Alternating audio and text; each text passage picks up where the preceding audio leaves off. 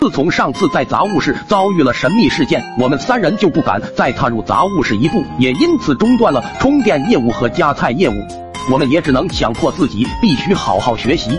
经过一段时间的努力学习，期中考试成绩下来了，我们仨拿到试卷，不敢看。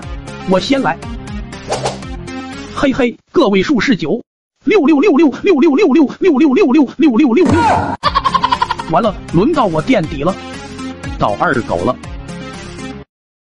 一个位数是个零，六六六六六六六六六六六六六六六六六。到三鸡了。咦，咋回事？估计是老师改错了。再看，八个位数是八，六六六六六六六六六六六六六。哎，经过了这段时间的努力，我们三人还是成功的拿到了全校倒数前三名。那天晚自习过后，我们三人徘徊在操场，愣愣的看着杂物室的洞口，不敢进去。完了完了，快到月底了，难道又要吃一顿钢筋炒肉吗？怕是没那么简单。我爹说这回要打断我的鸡腿，我爹说要打断我的狗腿，要不然咱重新开张吧，赚点奖学金孝敬老爹。我们都是唯物主义者，怕个啥？以前听老人说那玩意怕童子尿，他敢出来，咱就用童子尿滋他。我滋尿能滋三层楼高，就这么办。第二天，我们三人宣布重新开展充电业务。同学们的 MP 四早就饥渴难耐，当天就收到了好几十个嗷嗷待哺的 MP 四。下了晚自习，一个月黑风高的夜晚，我们三再次来到老师厨房，给 MP 四插上电，又在锅里找到了一盘扣肉。哇！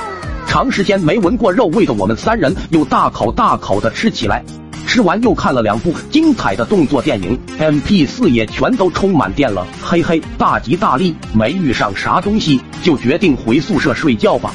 刚钻出洞口，突然那两个黑影又出现了，正朝着厨房这边移动。我们赶紧蹲下，眼看那两个东西离我们越来越近，慌乱中我就抄起地上的石头就往内砸。二狗三鸡见状也跟着砸，那东西一下子被我们砸得嗷嗷叫，砸光了石头，我们又往那东西身上滋尿，那两东西抱着头也不敢看我们，看来我们的童子尿还真能克着它。尿完了后，我们三人就疯狂地跑回了宿舍。第二天，班主任告诉我们，校长和体育老师生病住院了，让我们班上抽几个品学兼优的同学去探望。我顿时联想到昨晚的叫声，陷入沉思。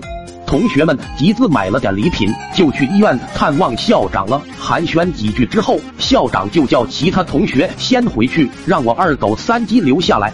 我们三人心里害怕极了。校长看着我们几分钟一言不发，我们的心简直提到了嗓子眼。你们仨昨晚去哪了？校校长，我们哪也没去，只是在宿舍睡觉。对对对，我们都在宿舍睡觉。发生什么事了吗？校长，这是真的吗？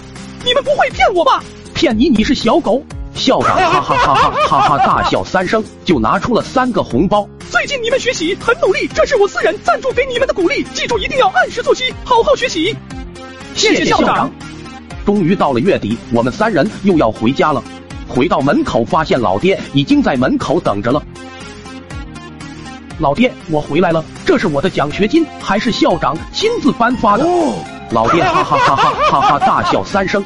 那晚我们仨老爹聚一块喝了顿酒，高兴的像个孩子。